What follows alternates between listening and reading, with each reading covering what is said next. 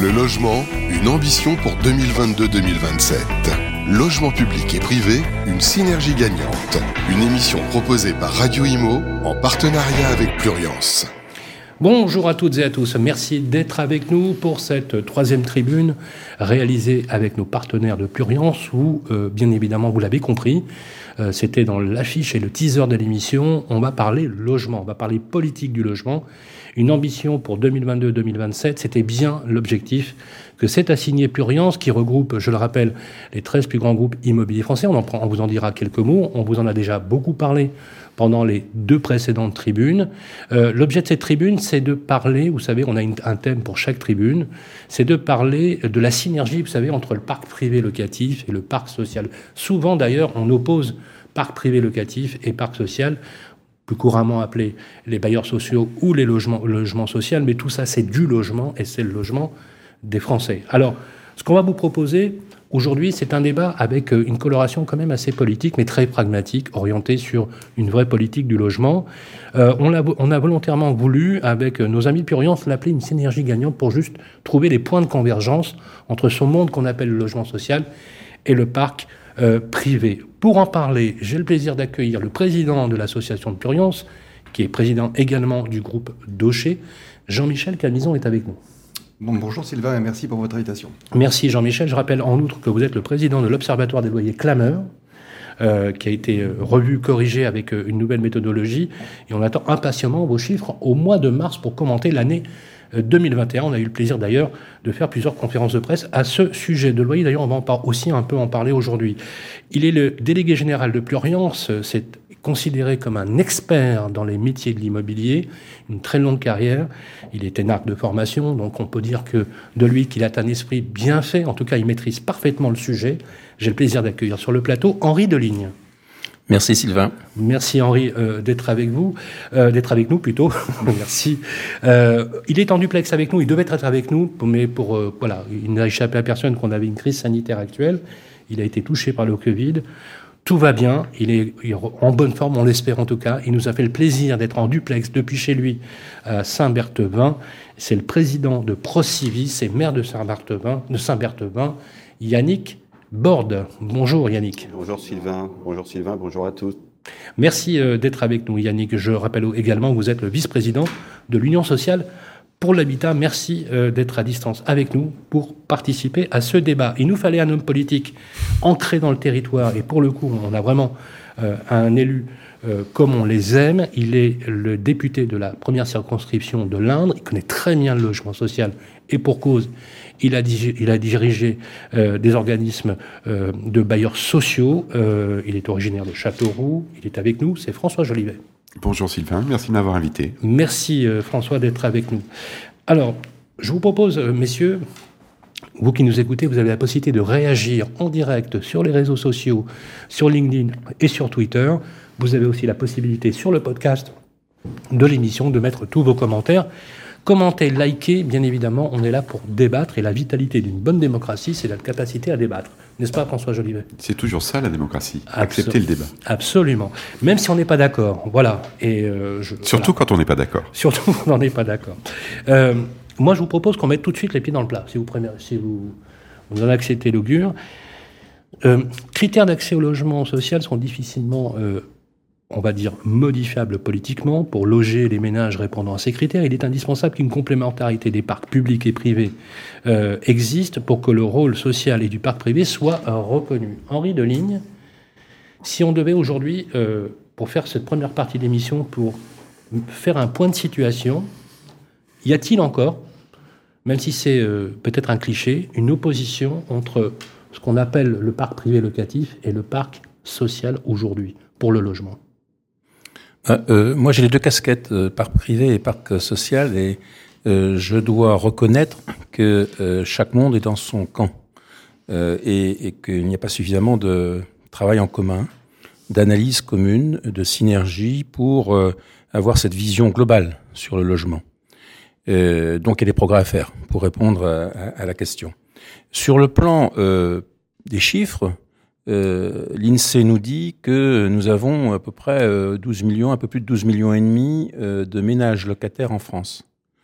Euh, et, par ailleurs, le critère d'éligibilité au monde social, au logement HLM, couvre grosso modo 70% des ménages locataires. Donc sur ces 12 millions et demi de, locataires, ça signifie que plus de 8 millions euh, sont éligibles au monde euh, HLM. C'est ce qui explique d'ailleurs l'importance des demandes de, de logement social que l'on a euh, dans, les différentes bases données. Euh, sur ces 8 millions, 5 euh, millions sont logés dans le parc social, c'est le, volume de ce parc. Donc ça veut dire mécaniquement que 3 millions sont logés dans le parc privé. Or, le parc privé locatif, c'est 7 millions et demi de logements. 40% donc des euh, ménages locataires qui euh, rentrent dans les critères euh, d'éligibilité au logement HLM sont logés dans le parc privé. On, ne va pas modifier les critères d'éligibilité au, logement HLM, ça n'a pas de sens. le travail, donc, c'est bien sur l'offre euh, qu'il doit porter et, faire en sorte que cette part du logement privé qui a une vocation euh, sociale soit prise en compte euh, et, et, soit euh, accompagnée euh, comme il se doit, de façon à permettre un logement correct du maximum de ces personnes qui ont besoin de se loger, sont logées aujourd'hui dans le, dans le monde privé. Merci Henri. Alors Jean-Michel, quand on écoute ce, que, ce que dit Henri Deligne, euh, on, on, peut on, peut se poser la question. Euh, ça veut dire que le parc privé assume une fonction, euh, entre guillemets, sociale, sociétale? Sans aucun doute. Le parc privé assure une, une fonction sociale et sociétale pour, pour les 3 millions de, de foyers qui sont, qui sont logés dans le parc privé et qui pourraient être éligibles au, parc social. Et c'est d'ailleurs la base de notre réflexion. Quand on parle aujourd'hui de, de, synergie gagnante entre les deux publics, le privé et le, et le social, c'est exactement ce qu'on veut mettre en avant. On a d'un côté euh, le parc social euh, qui répond à des exigences euh, qu'on ne peut pas transformer et qu'il ne faut pas transformer. Dans le parc social, vous avez de l'ultra social, donc là vous avez besoin d'avoir un accompagnement de certains foyers euh, pour les loger au mieux à, très, bas prix. Et ça, c'est indispensable dans notre pays. Et vous avez euh, une autre partie qui, elle, est à la frontière entre euh, l'éligibilité pour le parc social et, le parc privé. Vous savez, quand on, quand on parle de, euh, de logement social, en fait, on a deux noms pour, désigner quasiment la même chose. Euh, D'un côté, quand vous parlez de cette frange supérieure du parc social qu'on appelle le logement intermédiaire, euh, ben vous parlez de logement intermédiaire. Et quand vous passez la barre et que vous allez dans le privé, ben vous parlez de Pinel. Mais pourtant, c'est exactement la même chose. Est-ce qu'on peut préciser à nos auditeurs ce que c'est que le, alors, le, logement intermédiaire? Alors, le, le, logement intermédiaire, c'est l'appellation euh, qui est donnée par le parc social, par le, oui, logement social, à cette, à cette frange euh, de, de, de, locataires ou d'appartements qui sont, on va dire, sur le haut du parc social, en termes de prix et en termes de, de conditions d'accès. De l'autre côté, quand euh, des promoteurs font des opérations de construction et mettent sur le marché des, des, des appartements qu'on dit Pinel, on a exactement les mêmes contraintes. On a des contraintes d'accès, c'est-à-dire un revenu minimum maximum plutôt pour les locataires, et euh, pour les propriétaires qui vont investir dans ces logements-là, également des conditions de ressources. Un loyer qui est encadré, hein, le Pinel est encadré, et alors ce qui est évidemment euh, tout à fait euh, marquant, c'est que cet encadrement, c'est le même pour l'intermédiaire que pour le Pinel. Donc on voit bien aujourd'hui qu'on appelle de deux, de deux façons différentes exactement le même parc, et que par contre, d'un côté sur le social, vous avez des avantages euh, que vous n'avez pas de l'autre côté, et, et, ce que ce qu'on qu qu estime être le rôle social du parc privé, au regard de cette partie de parc social qu'on appelle intermédiaire, c'est une harmonisation des deux, parce que aujourd'hui, je pense que le bon prisme euh, pour regarder le logement, c'est d'un bout à l'autre du spectre. Alors merci Jean-Michel, parce que c'est tout l'objet du débat d'aujourd'hui, d'essayer de trouver les points de convergence à partir de, de, ce constat. François Jolivet, député de la première circonscription de l'Indre, vous êtes aussi rapporteur euh, sur euh, le logement d'urgence et... Et le logement tout court. L'hébergement d'urgence et le logement. Et le logement tout court. Tout court. Donc, est-ce que, à la lumière de ce que vous venez d'entendre, euh, on est dans, sur, vous êtes sur le même type de constat? En tout cas, moi, je, ferai bien les, propos des deux intervenants précédents. Et, quand on distingue parc social du parc privé, on prend le critère organique, le propriétaire, donc un établissement public ou une société HLM euh, euh, autorisée. Et puis après, on, le, compare au, au, propriétaire privé qui détient des logements privés. En fait, euh, moi qui ai, fait, qui ai fait toute ma carrière dans le logement social, donc on pourrait le dire aussi dans le logement réglementé, plafond de ressources, plafond de loyer, on s'aperçoit que le secteur marchand aujourd'hui, et si on prend le dispositif Pinel, qui en est un exemple, et en fait on est là aussi euh, avec euh, un logement réglementé, plafond de ressources et plafond de loyer. Et quand vous interrogez les experts, ils vous expliquent que dans les productions neuves aujourd'hui, eh bien, on produit sur 100 logements, 80 logements euh, en loyer réglementé. Le secteur HLM, lui, obéit à des règles de financement particuliers, à des plafonds de ressources plus faibles, on va dire, dans ces logements classiques jusqu'au PLS. Et puis, le logement intermédiaire euh, et le logement Pinel euh, sont comparables. Ce qui veut donc dire qu'on a sur on met sur le marché des logements qui parfois sont complètement identiques. Avec ça, c'est sur les critères d'entrée. Et puis ensuite, vous avez la solvabilisation et on solvabilise euh, dans le parc social avec euh, l'APL et, et, dans le parc et dans le logement privé euh, ALS et ALF, donc allocation logement social et allocation logement familial. Et donc, en fait, tout se mélange. Et, mais ce qui est assez assez intéressant à mon avis, c'est que vous savez, l'histoire du logement est toujours un temps long. Et là, je parle sous le contrôle du vice-président du SH. C'est un temps extrêmement long. On n'est pas de les générations, je pense, avoir connu les loyers de 48. Mais euh, en 48, oui, il y en a encore quelques-uns pour ceux qui les ont, mais vous savez, les loyers de 48... Je, vois Yannick opiner du chef. Euh, voilà, les, loyers, les loyers de 48, euh, c'est ce qui a réglementé sous plafond de ressources et sous plafond de loyer les parcs privés qui devaient faire l'objet de travaux, et on a dit à des gens avec des équivalents superficiels. Euh, il y a un ascenseur, vous allez plus cher. Euh, il y a du chauffage, vous allez payer plus cher. Et, c'était des critères d'accès au confort. Ça veut dire que le loyer réglementé, euh, il, avait une contrepartie, c'est-à-dire que c'était des travaux dans le parc privé. Et, quand on prend encore plus de hauteur, on s'aperçoit que quelque part, le logement et la production de logement, elle obéit d'abord à un marché, et quelle que soit la nature de la demande. Et l'objectif, c'est d'y répondre. Et en fait, c'est de savoir aujourd'hui comment on peut mieux travailler euh, parc public et parc privé sous la base du critère organique afin de répondre à l'ensemble des demandeurs. Euh, et, et, là, quitte à être un peu polémique, aujourd'hui on dit qu'au SNE, on a 1,8 million ou 2 millions de demandeurs. Oui, on a 2 millions de gens qui ont demandé un logement. Mais beaucoup, heureusement, sont logés et, accès, et souhaitent accéder à un autre confort, à un autre mode de vie. Mais, mais on s'aperçoit aussi qu'avec la crise sanitaire d'aujourd'hui, eh bien, moi, je le regrette en tant que député en charge du logement et de l'hébergement. Alors, l'hébergement a fait beaucoup parler de lui. Il y a eu beaucoup d'efforts qui ont été faits dans ce domaine-là. Mais le logement ne semble plus être devenu un sujet d'actualité et je le regrette. Voilà. Merci beaucoup, ça le mérite d'être clair. Merci en tout cas. Euh, Yannick Borde, vous êtes à distance euh, à Saint-Berthevin, vous êtes euh, le président de Procivis. J'aimerais que vous nous en disiez d'ailleurs quelques mots, si vous voulez bien. Et vous êtes le vice-président de l'Union sociale pour l'habitat à la lumière. Et à l'écoute de nos intervenants, qu'est-ce que ça évoque pour vous? Est-ce que vous partagez les mêmes idées? Alors tout d'abord, un peu comme l'a dit Henri, la particularité du réseau Procivis, c'est que nous, on est à la fois dans le secteur social et dans le secteur concurrentiel et privé. Donc, on, a une lecture euh, assez complète de, tout ça. Je pense que moi, il faut distinguer euh, un peu le, raisonnement entre le stock euh, et, la production. Sur la question du stock, il est indéniable, comme l'a dit Jean-Michel, que le parc privé héberge et loge une partie de population qui, qui, qui, qui, est éligible au logement HLM, puisqu'il y a à peu près les trois quarts des familles qui sont éligibles au logement HLM et il y a que 5 millions et demi de logements HLM. Donc euh, heureusement que le parc social, euh, le parc privé prend le relais et assure cette fonction-là. Là où il faut quand même différencier un peu les choses sur le stock, c'est sur les locataires entrants. C'est-à-dire qu'aujourd'hui, euh, dans le dans le parc HLM, 50% des attributions de logements se font à des ménages qui sont sous, les, sous le plafond du, du seuil de pauvreté. Voilà, donc on a quand même aujourd'hui, même si euh, mécaniquement et heureusement, et ça a toujours été, je pense qu'il n'y a pas de débat euh, philosophique à avoir là-dessus, euh, le parc privé loge des populations modestes, ça, il n'y a, pas trop, pas trop de, de, débat à avoir à mon avis sur ce point-là. néanmoins, aujourd'hui, sur les attributions de logement, sur les gens qui rentrent dans le parc social, ou sur celles et ceux lors des rotations locatives qui rentrent dans le parc privé, je pense qu'on a quand même une vraie, une vraie différence de population accueillie. Deuxième élément sur le stock, c'est aussi la localisation.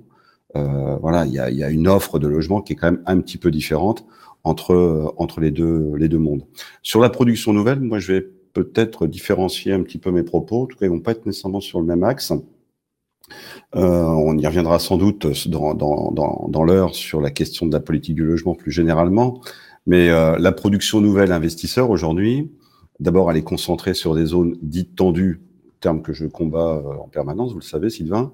Alors que le logement social, il a quand même une production qui est un petit peu plus territorialisée, un petit peu plus éclatée, sur beaucoup plus de territoires et avec des, des offres qui sont un petit peu différentes. Donc, on, peut, on a des, choses qui se complètent. Euh, nous, en tant qu'opérateurs en promotion immobilière, le réseau Procivis, dans beaucoup de nos opérations aujourd'hui, dans beaucoup de PLH, dans beaucoup de PLU, quand vous sortez à une opération de promotion immobilière, vous avez un quota de logement social à faire, sinon vous la sortez pas. Et dans la partie qui est dite libre, vous avez à la fois une population d'accédants à la propriété comme une population d'investisseurs qui mettra son logement à louer. Donc, euh, on, quand vous êtes sur des, des territoires éligibles au dispositif Pinel. Donc, voilà, moi je, je, je, différencie un peu quand même le raisonnement entre le stock et la production.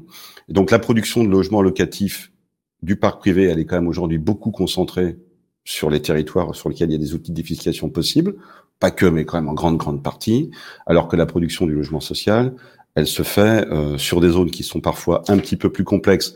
Et j'aurais tendance à dire, je pense notamment au périmètre de zone en rue, euh, un petit peu moins attractif peut-être sur le sur la forme comme ça pour les investisseurs plus institutionnels ou privés, euh, et puis euh, sur des territoires qui ne sont pas éligibles au dispositif de défiscalisation. N'oublions pas non plus, c'est surtout qu'il y a un retour assez fort depuis euh, maintenant près de deux ans, le retour de l'offre de propriétaires institutionnels, comme l'a dit Jean-Michel, c'est un petit peu ce qui se trouve euh, entre les deux, c'est-à-dire entre euh, ce parc intermédiaire et, et, ce parc porté par des par des grands bailleurs plus institutionnels et moins réglementés en tout cas que, que le logement social. Est-ce que, euh, Yannick, en complément, euh, avec l'USH, vous, essayez de, on d'établir des relations euh, proactives,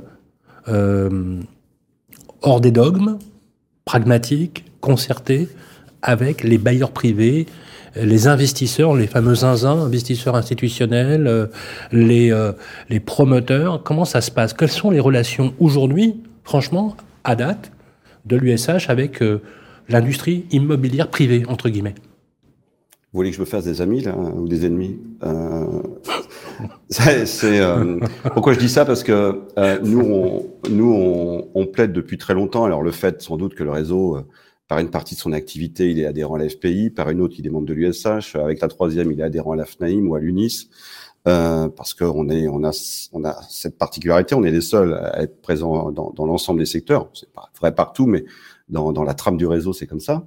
Et, et c'est vrai qu'aujourd'hui, on se rend bien compte que euh, euh pour euh, aménager le territoire, pour répondre à la problématique et à la crise du logement, c'est pas euh, une catégorie seule dans son coin qui va qui va y parvenir. Donc c'est vrai qu'on a besoin dans toutes les opérations de promotion, pratiquement aujourd'hui, il y a besoin d'une cote-part de logement social. Les bailleurs sociaux, on sait très bien que pour produire ce qui est leur ambition aussi de façon importante dans certains endroits, ils ont besoin d'avoir recours à la VFA des promoteurs. Il y a la question de la copropriété des opérations mixtes qui nous ramène à des, obligations de, de, relations entre le monde HLM et, euh, et les acteurs de l'administration de biens. Donc c'est vrai qu'on peut peut-être regretter, moi je le regrette euh, assez souvent, donc j'ai pas de mal à le dire, y compris un peu publiquement, que parfois tout ça est très compartimenté. Euh, c'est peut-être aussi une des raisons qui fait que le, le, sujet du logement a du mal parfois à, imprégner à un niveau euh, suffisamment haut sur le plan de la politique nationale. On en parlera peut-être de la campagne présidentielle tout à l'heure. Euh, et il faut que je mets aussi la, fédération du bâtiment dans, cette catégorie-là euh, et dans, cette liste-là. On est plutôt en complémentarité de famille que ou de typologie que en concurrence. On est concurrent à l'intérieur de chaque métier après. Ça c'est pas c'est pas un problème entre les acteurs. Mais il n'y a pas nécessairement de concurrence à avoir entre euh, les acteurs de la promotion immobilière, les acteurs du logement social. Aujourd'hui, les, les, uns ont besoin de l'autre hein, dans les deux sens. Et, euh, et je pense que c'est une, de, une des réponses aussi à, à la, la, reprise de la construction qui doit passer par ces partenariats renforcés. Et d'ailleurs, de par votre fonction, vos fonctions multiples, euh, euh avec euh, le mandat de l'USH plus votre mandat de maire, vous avez un peu un pied dans chaque univers, si je peux m'exprimer ainsi. Oui, alors il faut faire attention au public. Non, mais vous faites de, de, façon très opérationnelle, mais... vous faites la synthèse, quoi, déjà. Hein oui, et puis ça me permet, je pense, d'avoir une lecture assez complète euh, du, du pour, pour, faire des constats qui sont relativement simples, mais qui sont euh, peut-être un petit peu compliqués parfois à faire partager à, à, ceux qui sont moins au cœur de tous ces, toute cette situation variée. Merci Yannick. Euh, un commentaire peut-être Jean-Michel, Henri? Euh, Yannis et, et, Yannick. Il, Yannick, pardon. Il oublie de dire qu'il est pratiquement une exception Euh, et euh, son groupe est une exception. Il est complètement à cheval entre les deux, les deux mondes, et, il est le seul. Euh, donc, euh, euh, je pense qu'il sa, sa, voix a de, la, pertinence par, par, définition, mais en même temps, il n'en demeure pas moins que les deux mondes sont de, des mondes qui s'observent sont en parallèle euh, et, et, que l'objectif, c'est bien d'essayer de faire en sorte que tout cela aille dans le même sens au, profit de la satisfaction en, en besoin de logement de, de, de nos concitoyens. Et, et, il y a un produit, moi je suis toujours très frappé de voir que le, le, produit qui est intermédiaire, qui est le produit du logement que tout le monde fabrique aujourd'hui, qui est dans le privé en tout cas, qui est le logement intermédiaire, euh, ce logement intermédiaire, il a une terminologie une, et, et un sens différent selon qu'on l'observe euh, du côté du monde social ou selon qu'on l'observe du côté du monde privé. Euh, oui, la fiscalité. Au Pinel, euh, notamment. oui, tout à fait. La, la, la, pour le même produit, les mêmes contraintes, la fiscalité est différente. Pourquoi? Pourquoi? Parce qu'il y, y, a des strates euh, euh, successives, historiques, qui, qui ont conduit à cela sans aucun doute, mais il serait, il serait temps, me semble-t-il, d'harmoniser tout cela de façon à ce que le discours soit le même, déjà, premier point, et, et qu'ensuite chacun aille dans le même sens et, et, et, que la fiscalité soit harmonisée pour permettre d'avoir une vraie réponse euh, on, on en ce domaine. Venir, on va y venir, Henri. Justement, c'est l'objet de notre débat. Et je voudrais que, après cet état de fait et cet état des lieux rapide, on, entre un petit peu plus dans le vif du sujet. Donc, je vais vous relancer là-dessus.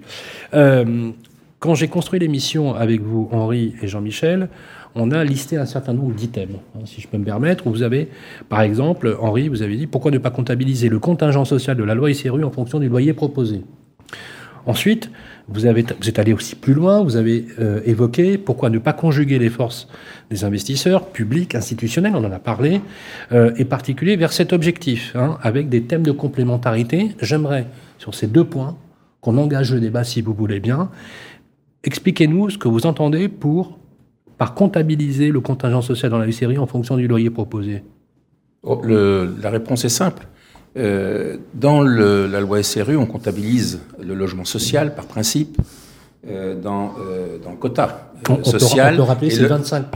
Oui, 25% d'une opération de, de, de, promotion. Et au niveau des communes, il y a également des, des, des plafonds à, à, respecter. La commune qui ne respecte pas ce plafond est, est invitée fortement à y accéder. Mais à, à défaut, s'il y a carence, il y a paiement d'une. Il, il, peut y avoir amende. D'accord. Mais, mais le, le, le, principe, il n'est pas là. C'est que le, à partir du moment où on a constaté, et, et euh, je pense que c'est un constat euh, objectif, que le parc privé joue un rôle social et loge des euh, ménages euh, locataires qui sont éligibles aux critères euh, HLM et, et, ont droit à un loyer dit maîtrisé. À partir du moment où ce loyer maîtrisé est apporté par un propriétaire, quel qu'il soit, il devrait être comptabilisé. Ce qui compte, c'est pas le propriétaire, ce qui compte, c'est le loyer. Et, et, et c'est ça qui, compte, qui, qui, nous paraît essentiel. Et, c'est une démarche qui est complètement euh, nouvelle par rapport aux approches euh, qui, qui, sont aujourd'hui celles des approches organiques, comme disait monsieur, monsieur Alors, le député. Juste pour compléter, pourquoi elle est, elle est, elle est plus pertinente? Pour, pour, quelle raison? Parce que qu'est-ce quel est le critère de choix? Le, le, le, jugement, c'est bien le loyer. Oui. Mais en fait, si, oui, Jean-Michel, je, ensuite je avec, pense les ressources, avec, les ressources. avec les ressources. Je pense que pour bien comprendre euh, ce type de proposition, il faut changer de paradigme. Alors, le mot est souvent utilisé, mais là, pour une fois, il, euh, il, il, il, il est approprié. Aujourd'hui, en fait, on catégorie euh, l'appartenance d'un bien, euh, social, intermédiaire, privé, par rapport à la nature de son détenteur, à la nature de son propriétaire. Hein un USH d'un côté, un, particulier de l'autre. Et c'est donc bien la nature du propriétaire qui va faire que euh, on va pouvoir être euh, dans telle ou telle catégorie. Le changement de paradigme pour lequel on, on, on réfléchit, on milite depuis des années, c'est de se dire arrêtons de regarder la nature du propriétaire pour regarder la nature du loyer de sortie.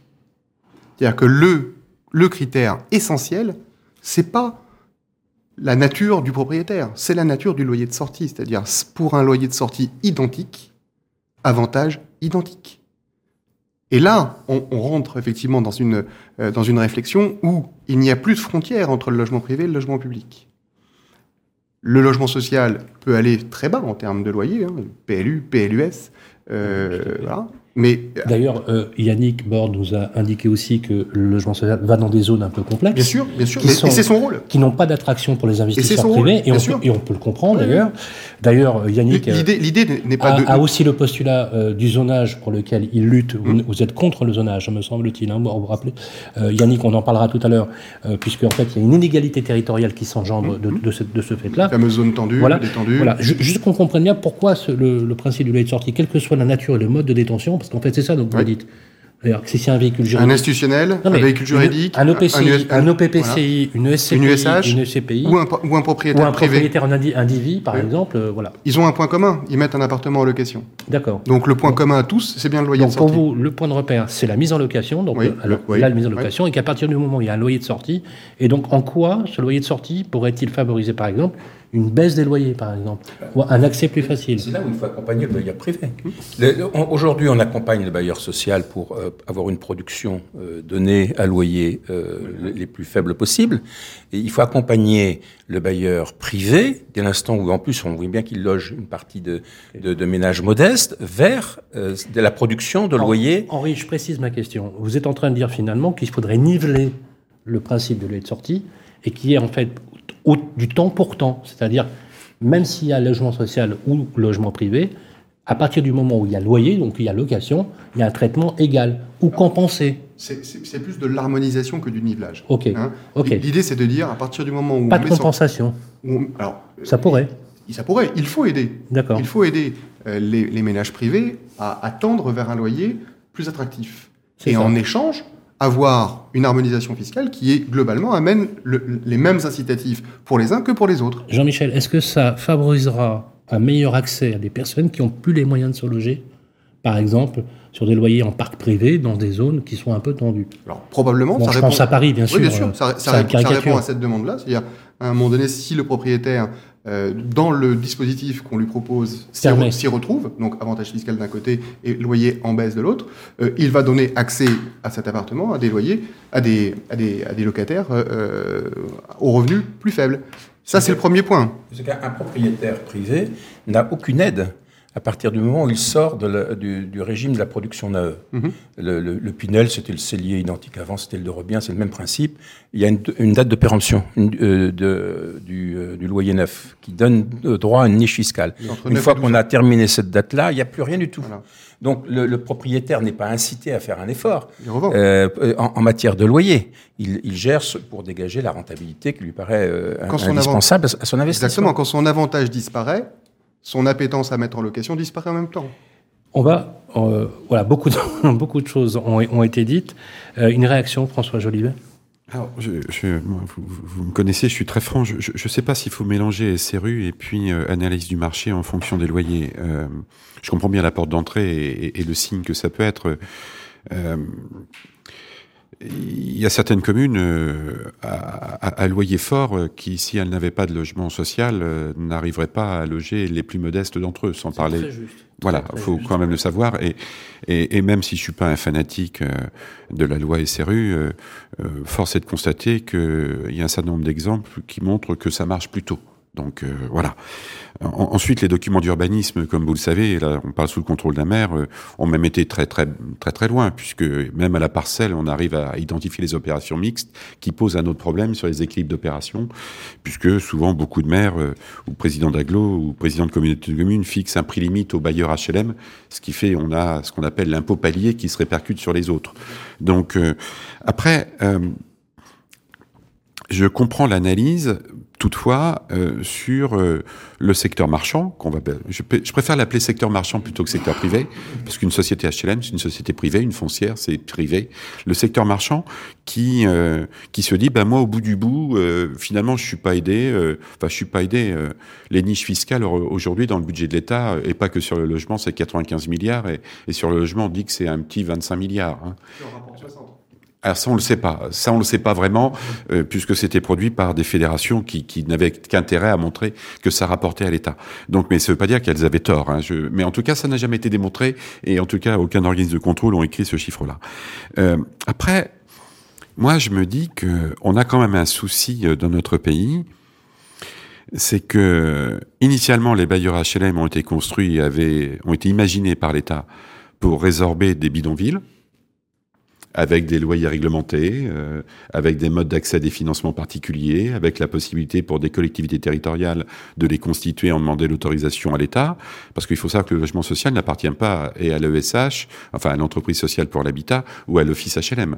Ça appartient à l'État juridiquement, et c'est l'État qui a délégué des opérateurs pour faire. Donc euh, c'est vrai quand j'entendais, puisque je suis un ancien maire, certains collègues qui disaient mon bailleur, mon bailleur, non, le bailleur qui t'a été autorisé par l'État. Voilà. Ça veut pas dire pour autant que la commune euh, ou que le département ne dépasse son bailleur, mais mais voilà. Alors et puis après on a eu les ESH qui ont été créés par le mouvement des entreprises de la même manière pour résorber initialement quand même euh, les bidonvilles. Et Dieu merci, on en a quand même beaucoup moins. Et puis après, on a imaginé des systèmes euh, pour porter l'investissement privé. Le premier système d'investissement privé, c'est le loi 48, qui a permis à des bailleurs privés d'augmenter les loyers euh, de manière autoritaire, parce que ceux qui occupaient ces logements en sont partis. la rue de la Pompe était une rue à Paris populaire pour les troisième, quatrième et cinquième étages. La rue Marignan de la même manière. Et après, ces immeubles haussmanniens où personne voulait habiter au troisième, quatrième, cinquième sont devenus des ghettos à riches. Et en fait, et en fait, c'est comme ça qu'on a supprimé la mixité sociale. Et puis en supprimant d'ailleurs euh, la possibilité pour les enfants de partager les mêmes établissements. J'ai ça dans ma famille, donc je peux en parler savamment. Des gens qui sont partis avec la loi 48. Et puis après, on a imaginé autre chose, et on a dit, bah, le bailleur, euh, le propriétaire, il faut qu'il se constitue un patrimoine et il faut qu'il ait des niches. À l'instar des mêmes bailleurs publics ou quasi publics qui, eux, euh, avaient des, régimes particuliers parce qu'ils étaient amenés à loger les très très pauvres. C'était ça au démarrage. Et puis là, les niches, elles durent. Elles durent tellement que elles durent euh, avec parfois une caution d'intérêt général plafond de loyer, plafond de ressources pour l'épinal. Entre parenthèses, tout le monde sait que c'est jamais contrôlé. Ou très peu. Très très peu, si j'en crois les rapports de la DGFIP et de la Cour des comptes sur le sujet. Et le rapport du rapporteur général du budget, Joël Giraud, qui aujourd'hui est ministre. Très très peu contrôlé. De la même chose, euh, on a des logements euh, conventionnés par privé, HLM, dont les plafonds de ressources, à l'entrée, à l'entrée, première entrée, contrôle, après, pas contrôlé. Donc on a eu cette caution-là d'une niche fiscale. Alors, une niche fiscale, pour nos éditeurs qui ne sont peut-être pas des experts, pour certains d'entre eux, c'est un renoncement à recettes pour l'État. C'est-à-dire que la contrepartie du loyer réglementé, c'est la niche. Alors on peut au moins reconnaître à Pinel un mérite, c'est d'avoir mis ça en place, parce que les autres, c'était pas ça. C'était la niche fiscale, point. Mais cette niche fiscale, elle coûte beaucoup à l'État. Et, et, et, et, en fait, je me demande, je me demande, Enfin, moi, j'ai une vraie question de fond. Alors peut-être que le président qui, qui est derrière son écran, euh, enfin devant, mon, devant moi à l'écran, euh, euh, pourra dire la même chose, mais je trouve que le modèle économique de la construction du logement aujourd'hui, du logement, est devenu quelque chose qui fait monter les prix du logement. Attendez, pardonnez-moi. Vous êtes en train de dire finalement que ces niches fiscales ont, favorisé une augmentation des prix parce que justement, les comptes ou les bilans promoteurs sont dopés grâce à ça je dis simplement que lorsqu'on écoute les promoteurs... Est-ce que vous suggérez qu'il faudrait modifier radicalement tout le modèle économique Alors, c'est que la position de Jolivet non, non, non, pas du, député de la majorité. Moi, je dis simplement qu'aujourd'hui, euh, dans les opérations tendues, alors on peut en discuter à l'infini sur la notion de tension, moi qui suis d'un secteur rural, ça veut donc dire qu'on n'aurait plus de construction. Alors que les gens, ils peuvent avoir une appétence à avoir des logements neufs. Mais justement, est-ce que le zonage, vous y êtes favorable en, ah ben, le zonage, moi je suis anti-zonage, j'ai demandé la peau de ça, j'ai pas réussi à obtenir. Mais, mais, mais par contre, on peut, un promoteur aujourd'hui, euh, il y a tellement peu de terrain que de toute façon il achète. Parce que s'il achète pas, il ne fera rien. Et puis quand il a renoncé à un achat, il a vu son collègue s'en sortir à côté. Donc il achète quel que soit le prix.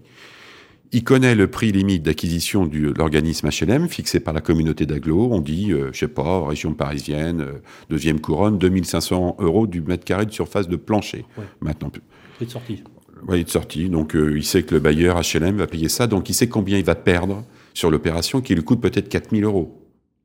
Oui, donc finalement, il, et, compense. Et après, il connaît le modèle du PLI. Alors, le PLI, euh, comme euh, un certain nombre de maires, j'ose le dire, ou de présidents d'agglo, euh, ne savent pas que le PLI, c'est la même chose que le Pinel, on dit, ben, on va faire le PLI. Donc, on connaît le modèle économique du PLI. Voilà, on le connaît. Donc, le promoteur, il dit, ben voilà. PLI, pour nos auditeurs, PLI. Programme locatif intermédiaire porté par une personne morale détenue, on va dire, dans le giron du secteur public même s'il y a des actionnaires privés à l'intérieur. Et donc, euh, euh, ben on dit, voilà, euh, le PLI, c'est 3100. Donc, il a perdu autant de mètres carrés à 2005, et puis à 3100, il perd aussi. Puis après, il y a le Pinel, puisqu'aujourd'hui, on ne peut plus sortir une opération au secteur tendu sans Pinel. Le Pinel qui coûte la peau des fesses à la puissance publique.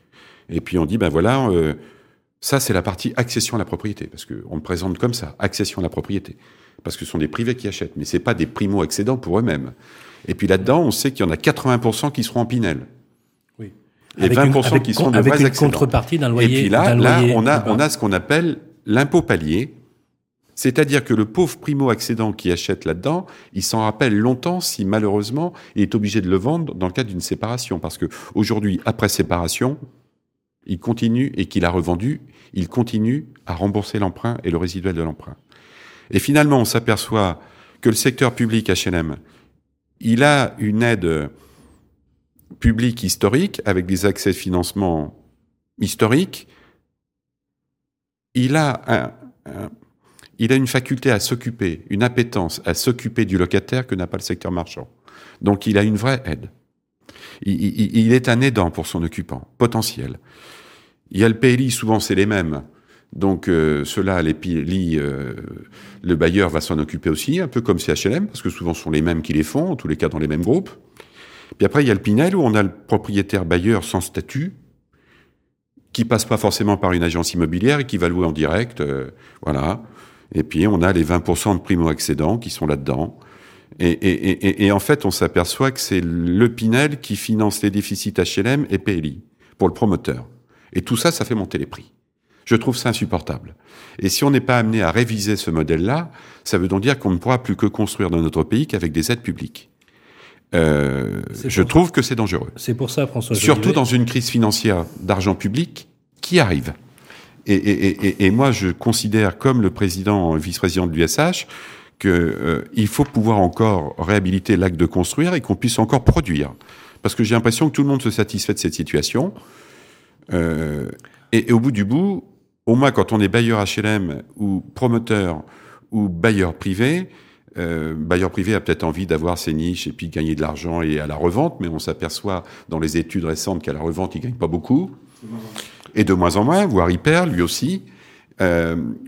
Et ben finalement, on s'aperçoit que la niche fiscale voilà, n'a coûté qu'à l'État, voilà, mais- et n'a rapporté pour, à euh, personne. merci pour euh, cette, euh, ce long développement, mais extrêmement euh, intéressant.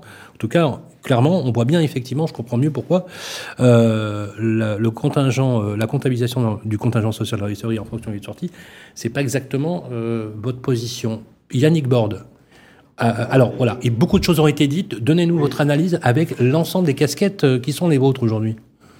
Alors, je vais revenir sur, sur quatre points. Sur SRU, très clairement, moi, comme François Jolivet, à l'origine, je n'étais pas un grand fan de la SRU. Par contre, aujourd'hui, je suis un, opposant farouche à sa révision et à sa suppression.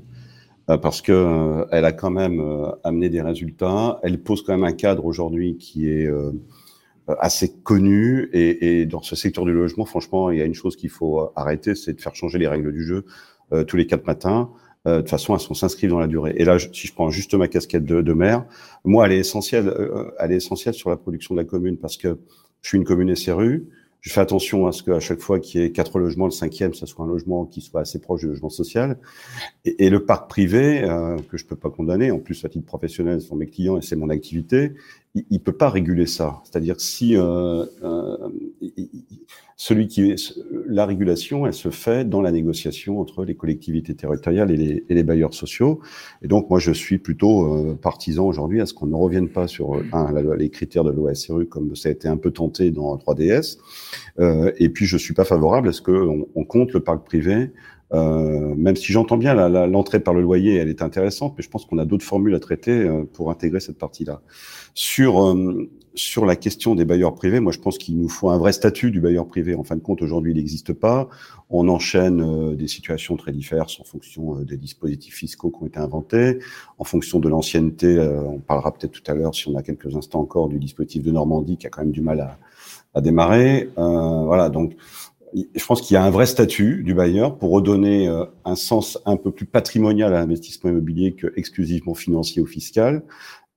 Et aujourd'hui, en plus, surtout, ça va peut-être pas durer parce qu'on voit poindre des tensions sur euh, l'inflation et taux d'intérêt, mais euh, ça reste quand même le, logement un, un, niveau d'investissement et de rentabilité qui est dans, dans, les bons investissements en matière de rentabilité, qui est risqué, mais pas tant que ça, qui est pas toujours très liquide, très facilement liquide.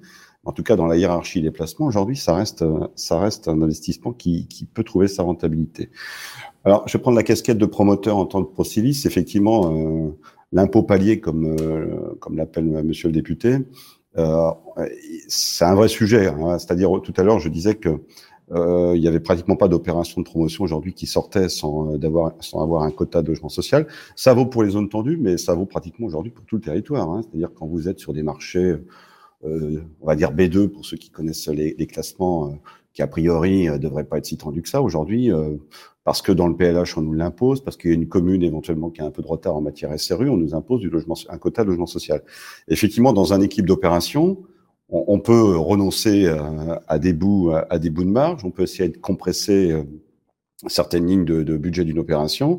Dans une période où les coûts de construction sont en plus euh, assez immaîtrisés et immaîtrisables, euh, ben, à un moment donné, quand vous êtes plafonné sur 20% de vos logements parce qu'il faut les vendre à un bailleur social dans une règle du jeu qui est fixée, ben, mécaniquement, vous le répercutez sur le reste, au moins en partie. Ce que vous pouvez répercuter d'ailleurs, parce que après, il y a une règle du jeu quand même, c'est le marché. Si vous êtes hors marché en matière de prix de sortie, euh, ça va pas, ça va pas pouvoir aller au bout.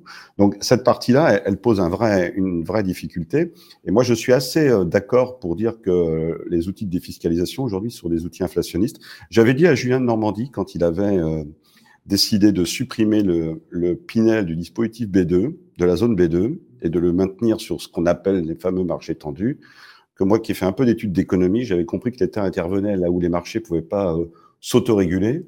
Euh, et donc, je me disais, bah, dans les marchés dits tendus, c'est-à-dire ces grandes métropoles, il y a tellement de demandes, tellement d'attractivité, c'était ce qu'on nous disait à l'époque, c'est peut-être moins vrai aujourd'hui, euh, qu'après tout, euh, pourquoi il y a l'intervention de l'État pour créer du logement fiscal, du logement locatif? Pourquoi il y a besoin d'avoir une incitation, puisque le marché a l'air si dynamique que ça? Et venons plutôt, euh, le rôle de l'État, c'est plutôt d'aider là où il y aurait des besoins, mais pour différentes raisons, il n'y a pas beaucoup d'opérateurs. Bon, c'était, je le reconnais, un petit peu provoquant, euh, mais euh, l'inverse a été fait. Et aujourd'hui, il se passe deux choses. La première, c'est que sur ces fameuses zones sur lesquelles le Pinel euh, est aujourd'hui possible, on a une explosion des prix. Euh, après tout, on peut se dire celui qui investit, c'est sa responsabilité de se débrouiller avec son investissement, mais ça rejaillit surtout sur les classes moyennes qui peuvent plus accéder à la propriété, comme l'a dit François Jolivet, sur ces territoires-là. Et puis euh, le, la contrepartie sur les autres territoires, c'est une absence totale aujourd'hui, quasiment, de production locative privée. Parce qu'il n'y a pas d'incitation. Donc les gens, quand ils sont, oui, bien sûr. regardent, même si je pense qu'ils font dans la plupart des cas un mauvais calcul, euh, il n'y a plus d'incitation. Donc on a aujourd'hui des zones. pour ça que moi je combats le zonage. C'est une des raisons. Il y a des zones classées B2, voire C pas très loin de chez moi, euh, il y a l'expérimentation du Pinel breton et vous allez voir Isabelle Le Caïnec, qui est maire de Vitré, vous en parlera pendant des heures sur le sujet. Euh, euh, où aujourd'hui il y a des besoins de logement et, si on reste sur cette aberration du zonage et le, fait de contingenter, de réserver les dispositifs d'aide aux territoires dits tendus, eh bien on, déséquilibre complètement la production et on n'aménage pas le territoire notamment.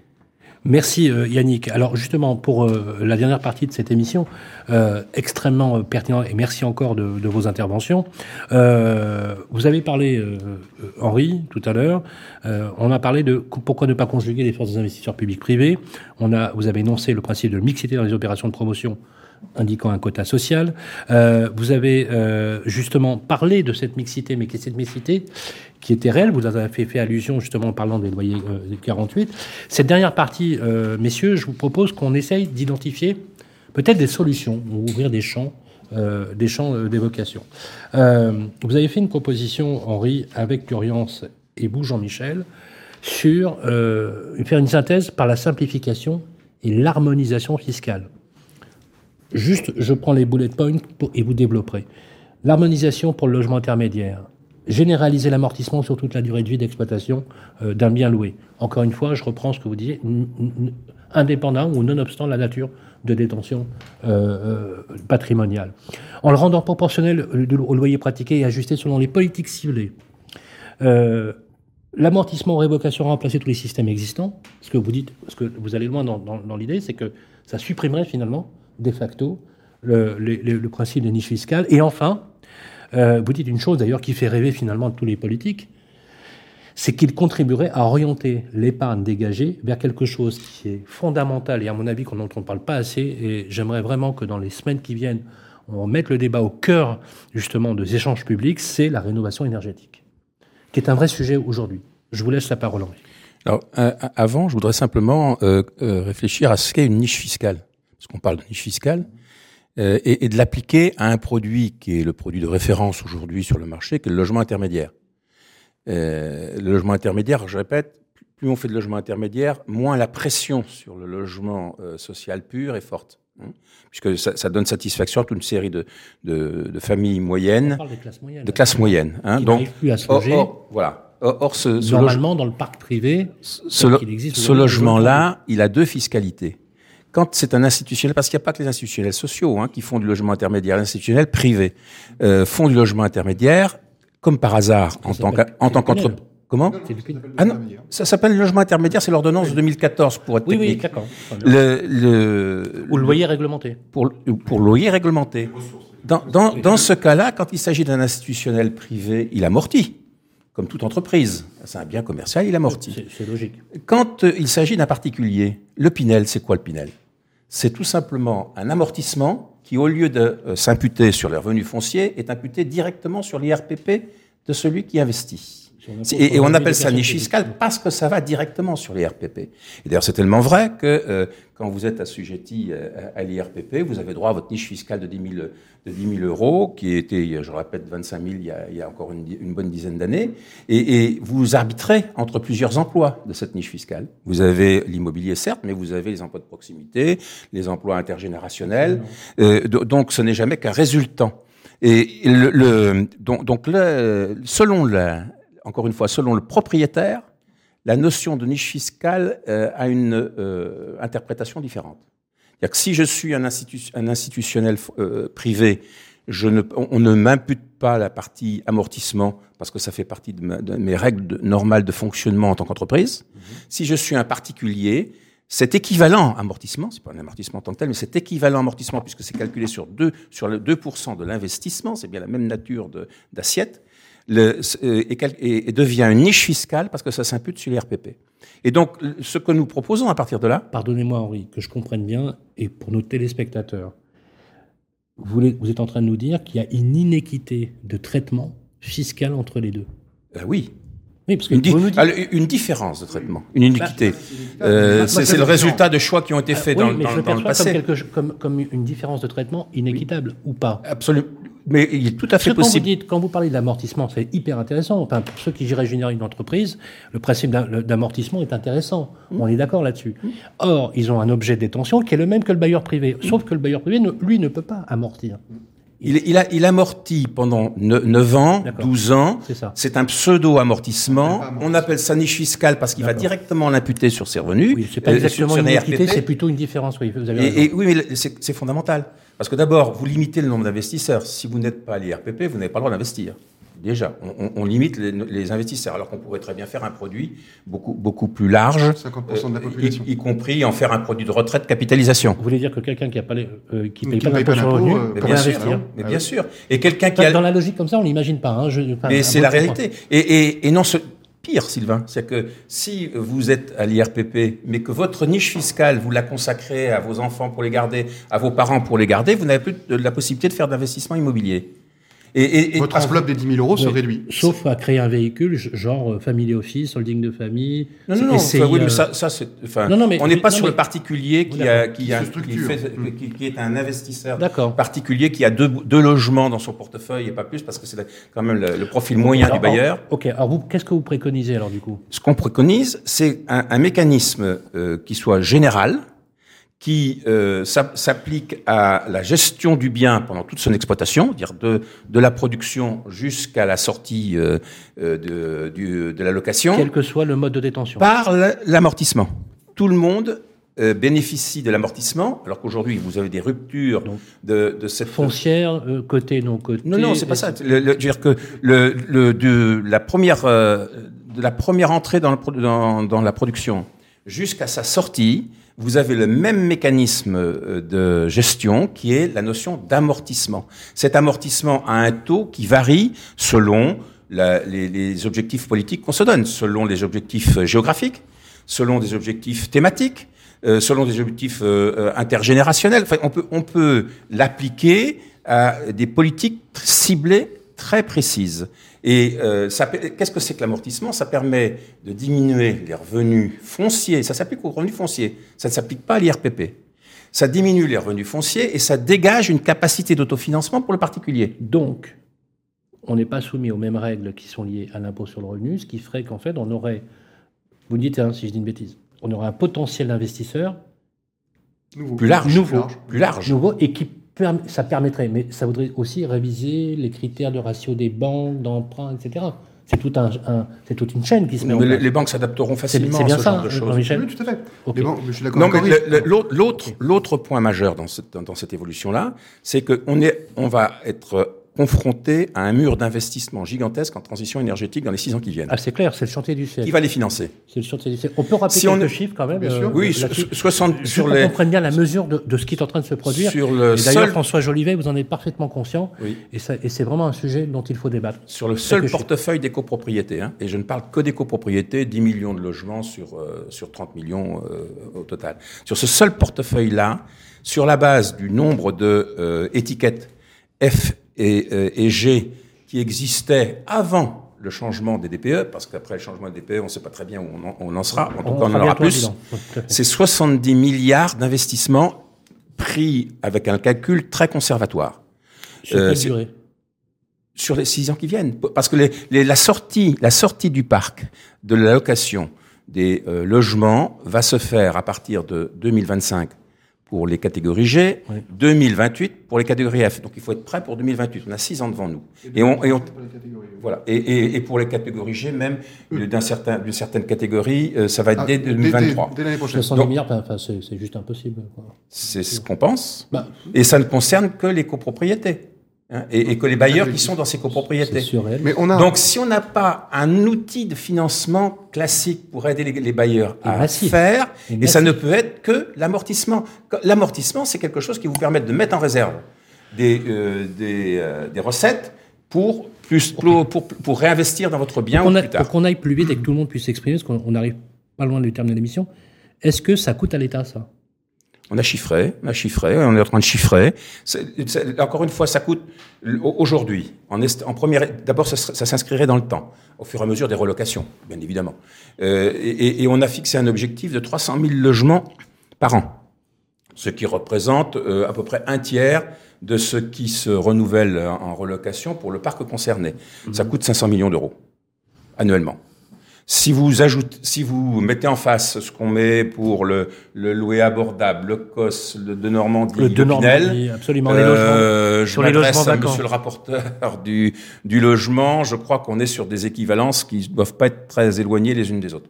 Et donc, donc, Donc, donc, une, ça serait une bonne opération pour l'État? Ce serait une opération à somme nulle, mais qui, Jean-Michel. mais qui permettrait d'avoir une assiette euh, de- de- de- d'investisseurs éligibles beaucoup plus large. Est-ce que vous l'avez estimé Oui, on, potentiel on- on est en train de le faire chiffrer très précisément pour euh, communiquer ces chiffres par la FIDAL. Et on a pris euh, des exemples dans toutes les catégories, dans les régions, de manière à voir effectivement ce, ce changement de, de, de, euh, de- de principe, amortissement d'un côté, niche fiscale de l'autre. Euh, Est-ce que ça peut être fait à, à somme nulle? Et surtout, qu'est-ce que ça génère? Je, voudrais revenir sur, sur ce que euh, Yannick a dit tout à l'heure. Il a parlé du de Normandie. C'est très intéressant le de Normandie, même si effectivement, je pense qu'il n'a pas totalement touché sa cible. On l'a appelé le de Normandie dans l'ancien. Et ça faisait bien longtemps qu'il n'y avait pas eu une incitation fiscale qui était dirigée vers les bailleurs privés, vers le privé. Et, juste. et- et l'ancien, puisque sur le neuf, effectivement, très juste, très juste. on a, on a l'épinel et autres cosses, du flot, etc.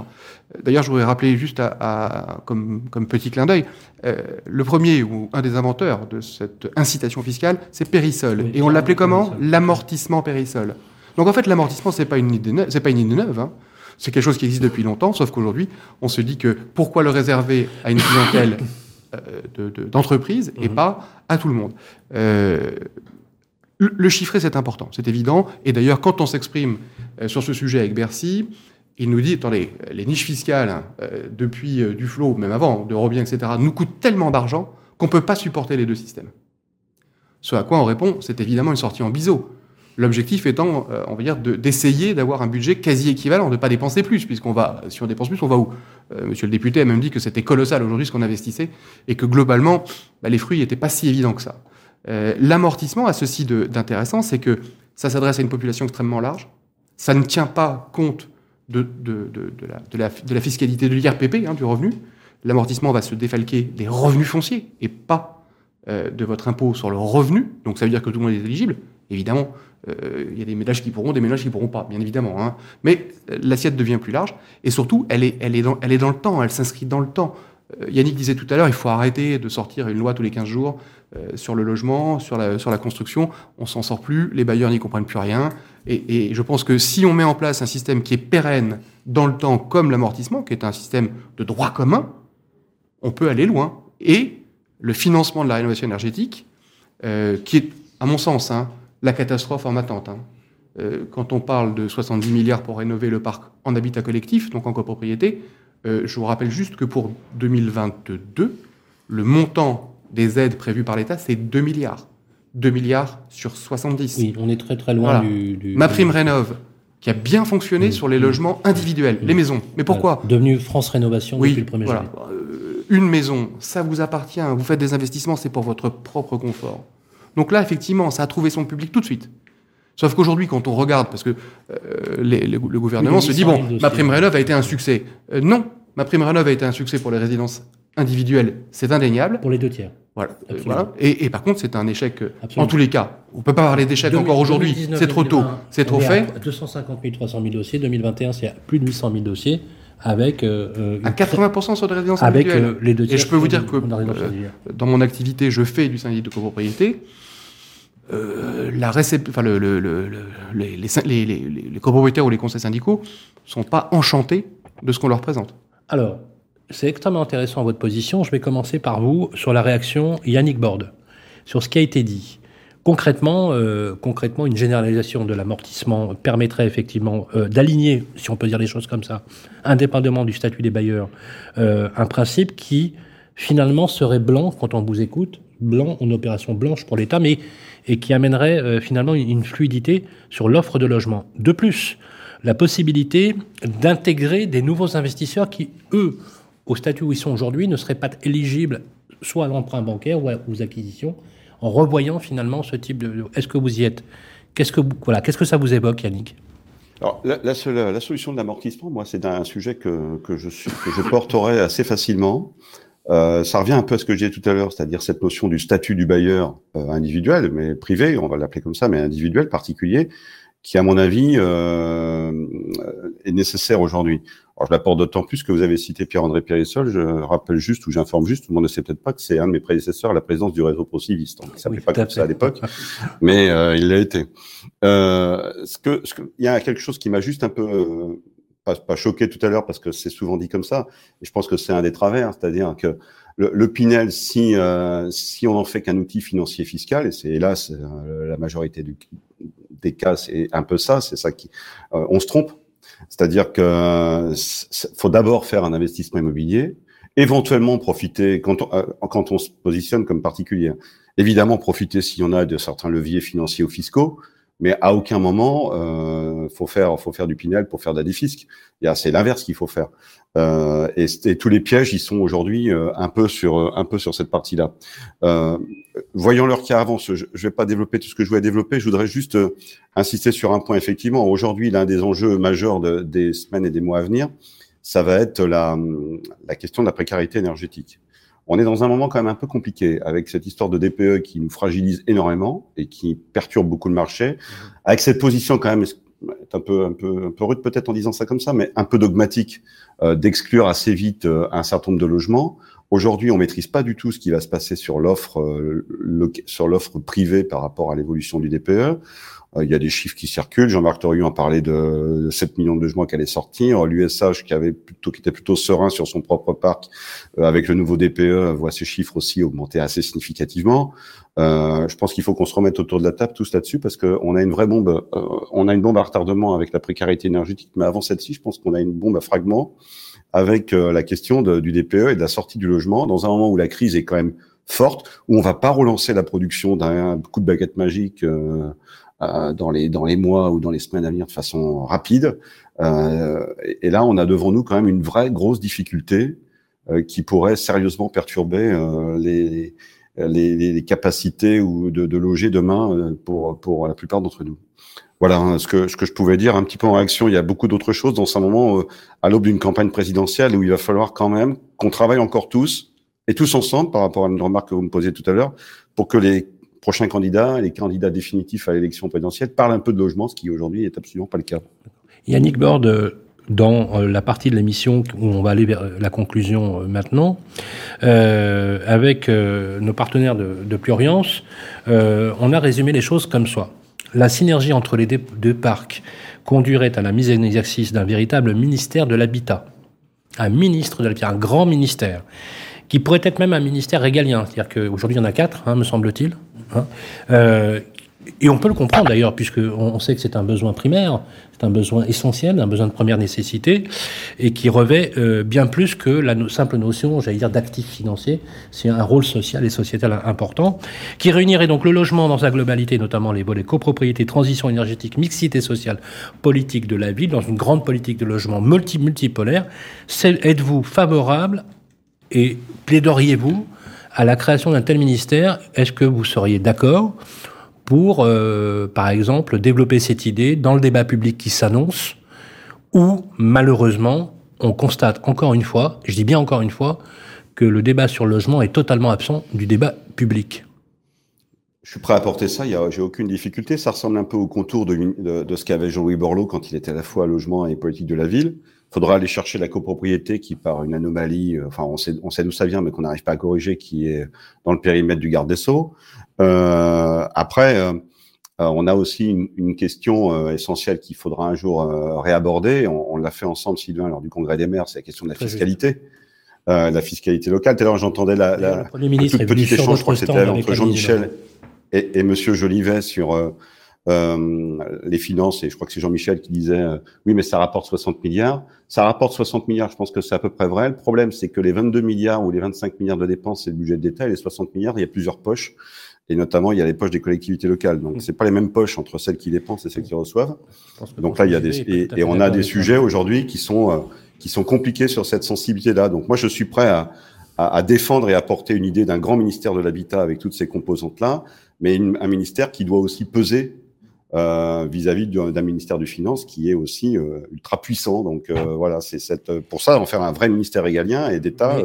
alors justement, Yannick, bien évidemment, je, je, vous ferai pas l'affront de savoir pour qui vous avez voté au Congrès des maires à la tête de l'AMF. Je vous l'ai dit devant, devant, les caméras, donc je pense que c'est sur une vidéo. voilà. Non mais je, je, je peux vous reposer la question? Au Congrès des maires, j'ai voté pour David Lisnard, j'ai pas de problème. Voilà, vous avez voté pour David Lisnard. Est-ce que euh, les maires, dont la représentation de David Lisnard, c'est quand même un, un, symbole important que David Lisnard soit, soit élu à la tête de la MEP en, représentant, en, succédant à, à François Barouin, est-ce que euh, vous avez l'impression que vous êtes mieux considéré? Alors, bien évidemment, les maires sont toujours mieux considérés à, l'aube d'une élection présidentielle. Euh, est-ce que je peux vous demander, Yannick, en tant que maire, euh, quel candidat vous soutenez? Alors moi j'ai rejoint euh, Horizon, donc euh, vous voyez à peu près où je me situe, euh, c'est-à-dire le mouvement qui est porté par Édouard Philippe. après aujourd'hui, les maires, là où sur le mandat qui se termine, les maires ont, sans doute souffert. Je pense qu'il y a un dossier qui nous fait beaucoup de mal. Moi je suis un opposant farouche. Pourtant c'est Édouard Philippe qui l'a porté, vous voyez, donc je suis pas, je suis capable de, de, de, m'ajuster. Mais c'est l'exonération de la taxe, la suppression de la taxe d'habitation et de la recette fiscale. Je pense que ce pays il a besoin d'une autre étape de décentralisation. Il a besoin de proximité. On le voit avec la crise sanitaire. Euh, et il a besoin que euh, l'État, euh, avec ses services décentralisés et les collectivités, travaillent assez différemment, travaillent assez différemment ensemble. Lorsqu'on s'était vu au Congrès des maires, vous m'aviez posé la question des contrats locaux. Les contrats locaux, moi j'en ai un certain nombre en vie. Je me demande toujours comment ils sont challengés, corrigés, actualisés. Euh, et il faut qu'on soit plus pragmatique que ça. Je pense que la particularité des 35 000 maires, c'est qu'on a même des gens de, de, terrain et de proximité assez fortes et que l'État, dans toutes ses composantes, y compris, y compris euh, sa représentation nationale, doit vraiment s'appuyer au maximum dessus. euh, pour continuer de faire avancer le, le, le, sujet. Et sur la question du logement, c'est une matière compliquée. Moi, je baigne dedans, donc je suis peut-être pas le bon exemple, mais euh, c'est une matière compliquée pour les élus. Il faut que nous, les opérateurs, on se dise ça. Quand il y a une alternance, les élus ont, besoin de temps pour quand vous êtes un nouveau maire et que on vous tombe dessus avec des nouveaux projets de promoteurs, avec la programmation HLM, avec le PLU à, réviser, etc. C'est quand même un peu du jargon euh, qu'il faut qu'il faut digérer, qu'il faut intégrer. Euh, mais ça s'accompagne, je pense, par une plus forte décentralisation, à la fois auprès des intercommunalités, je pense que c'est la bonne échelle, et puis avec des services déconcentrés de l'État qui soient euh, aussi euh, en, accompagnement du territoire sur ses spécificités et pas vouloir reproduire ce qui peut être une politique nationale euh, un peu rigide parfois. Merci Yannick. François Jolivet, j'ai voulu terminer par vous sur ces éléments-là avec plusieurs aspects politiques. Vous l'avez compris, hein, je voulais terminer sur une note politique. vous faites partie du parti de, euh, de la majorité, vous êtes rapporteur euh, sur le logement et de l'hébergement d'urgence. Euh, ce grand ministère de l'Habitat, indépendamment de toutes les chapelles politiques, peut vraiment, vraiment avoir du sens. Je vais vous demander de réagir voilà, sur la conclusion, sur ce qui a été dit. Vous avez la parole, je vous écoute. Alors, concernant l'amortissement pour, le parc privé, je voulais réagir. Euh, j'ai des collègues dans, tout, dans, tous les camps d'ailleurs politiques euh, qui balayent ça euh, d'un revers de main. Moi, je serais pas comme ça. En revanche, euh, il serait intéressant sans doute de travailler sur si on le mettait en place, y compris pour le stock, pour financer la réhabilitation, de soumettre ces logements à plafond de ressources et plafond de loyer, y compris pour le propriétaire à accepter qu'il baisse les loyers. Il faut, il faut l'envisager. Voilà. On je, était, on je, était même allé jusqu'à un, voilà. un pantage. Et puis un troisième statut, euh, vous avez dit le propriétaire privé, la société euh, toute seule euh, avec ses actionnaires, et puis il y a les SCPI, PLI, mm. Société de placement immobilier, où alors là, ça ne fait que rentrer dans le revenu. Mm. Donc il y a trois statuts. je serai comme mon collègue, je lui ferai un clin d'œil. Moi, je, je, suis adhérent à La République en marche et, et également à Horizon en double appartenance. et, et, et, et, ouais, bien sûr, c'est tout à fait possible. Donc, vous, il voit dans quel camp je suis, euh, et vous le voyez aussi. Euh, alors après, sur le grand ministère de l'habitat, je, si vous voulez, euh, je suis un ancien dirigeant d'entreprise publique, et quand on répond à un problème par une organisation, un ministère, moi, je commence à douter. Je préfère partir des objectifs et adapter la structure aux objectifs, parce que euh, voilà, certains disent qu'il faudrait un grand ministère de l'immobilier de l'État, considérant que le parc social appartient à l'État, mmh. y compris son propre immobilier qu'il ne sait pas gérer. Mmh. C'est un peu ce qu'on fait depuis des années quand même. Voilà, non, non, mais euh, voilà. Euh, donc euh, pourquoi pas Mais qu'est-ce qu'on met dedans Et c'est quoi la, la, feuille de route? Parce que les organisations nouvelles, voilà. Peu mieux que ce qu'on a en revanche, ce qui est sûr, ce qui est sûr, et là, je vais pas servir. Ce qui est sûr, c'est que de loger le logement, qui est un ministère de production, oui. dans un ministère de contrôle, qui peut être le ministère de l'Environnement, je ne pense pas mmh, que ce soit mmh. sage. Ou la chancellerie. Ou à la chancellerie. Voilà. Les ministères de production doivent rester des ministères de production autonomes de plein exercice. C'est mon point de vue, et je préférais le ministère avec Julien de Normandie ou Mézard de production plutôt qu'il soit logé euh, de copies passées euh, dans d'autres gouvernements euh, au sein du ministère de l'Environnement. Après, euh, que le logement redevienne un sujet euh, de, de, de campagne présidentielle, moi je le souhaite. Alors c'est vrai que je regrette, comme tous les acteurs d'aujourd'hui, que ce n'est pas un sujet. Voilà. Alors après, on peut se demander pourquoi c'est pas un sujet. Est-ce qu'il y a moins de problèmes de logement? Peut-être, en tous les cas, l'appétence, l'appétence des Français ne le montre pas, parce que souvent les politiques se saisissent des dossiers euh, dont l'appétence des Français est grande. Euh, voilà, on peut quand même s'interroger nous-mêmes, parce que je suis certes un député, mais aussi un expert du logement. Il faut accepter de se faire sa propre autocritique, et euh, voilà. Bon. Et puis après, je, je, je pense que il nous faut surtout un ministère, euh, si on doit répondre de manière organisationnelle, qui est une vraie feuille de route. Alors, si on lui disait, euh, il faut faire le statut du propriétaire bailleur mais avant de faire ce statut de propriétaire bailleur, euh, il faudra répondre euh, s'il est possible. Est-ce qu'il ne faut pas privilégier l'argent papier et que l'argent physique, mmh. patrimonial? Peu, Il faut qu'on arrive à répondre à toutes ces questions avant. Ensuite, de se dire euh, comment se montent les équilibres d'opération, comment est-ce qu'on crée une mixité sociale, parce qu'on nous, on nous gargarise de ces deux mots côte à côte que le législateur dont je fais partie n'a jamais osé définir, le définir. Par contre, ce qu'on sait, c'est que la mixité de statut d'occupant, on comprend.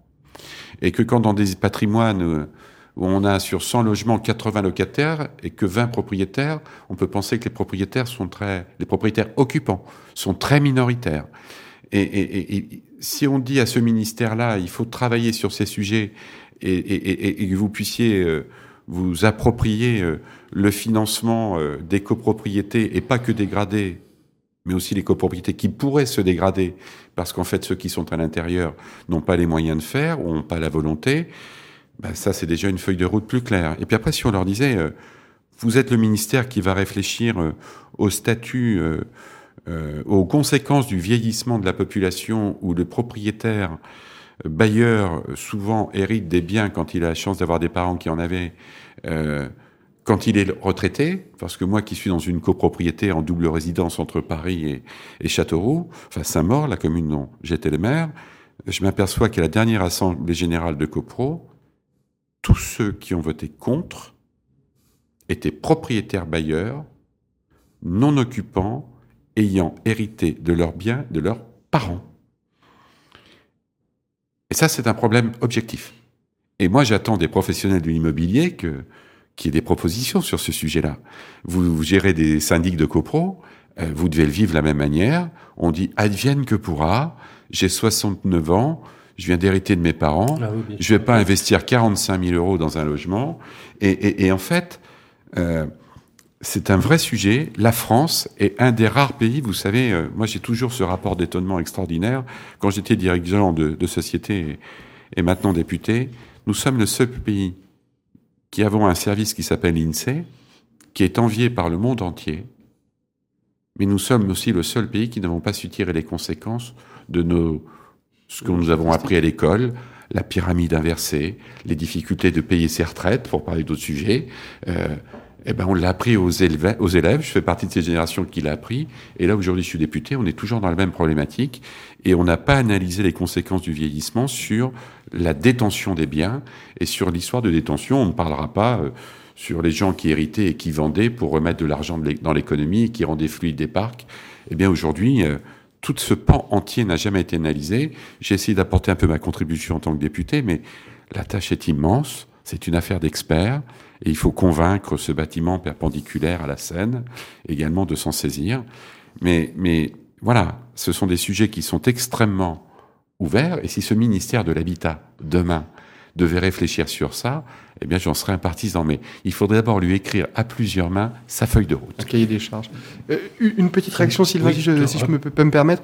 Euh, euh, vous avez parfaitement raison. Je, fais un peu de syndic et on se rend bien compte effectivement que les réactions les plus négatives à la rénovation ou à l'investissement pour rénover son, son bâtiment proviennent effectivement de personnes qui sont plus âgées. Alors, derrière, derrière ce plus âgé, qu'est-ce qui se cache? Peut-être des problèmes de rentabilité de l'investissement on n'en parle pas. mais bah, quand je dis rentabilité d'investissement, euh, c'est un complément nécessaire, on va dire, à une petite retraite ou une retraite moyenne qui permettrait d'investir dans son bien. Euh, donc aujourd'hui, parler rentabilité, euh, je crois que c'est pas tabou. voilà, on, le sait, on le sait bien aujourd'hui, l'investissement immobilier rapporte moins qu'un placement à la caisse d'épargne. Donc, alors vous allez me dire, oui, mais à la, à, la, alors ça dépend. Non, je, franchement, j'ai ma fonction principale, c'est plutôt la gestion locative. Donc c'est des sujets que je maîtrise bien. Euh, oui, bien sûr, il peut y avoir des écarts, mais globalement, le, le, taux de rentabilité est quand même très faible. Alors c'est vrai que pendant des années, on s'est dit, oui, mais on se refait la cerise euh, quand on vend le bien. Mmh. Oui, c'est de moins en moins vrai. Mmh. Vous avez acheté dans les années 80, c'est vrai. Vous avez acheté dans les années 2000, c'est moins vrai. Donc ce problème de, de rentabilité de l'investissement, alors peut-être qu'une des solutions, c'est l'amortissement, il est là. Mais il n'y a pas que cette population qui dit non. Il y a également les primo-accédants un couple de jeunes qui s'est saigné aux quatre veines pour acheter, euh, il est en dessous de la, il est en dessous de la ligne de flottaison. Mm. Il n'a pas 40 000 balles à mettre dans, un, dans une Renault. D'autant plus que les règles du HCSF mm. euh, ont été durcies, comme vous le savez, euh, parce qu'il y a un vrai pouvoir coercitif, indépendamment de ce qu'on peut dire, à partir du 1er janvier.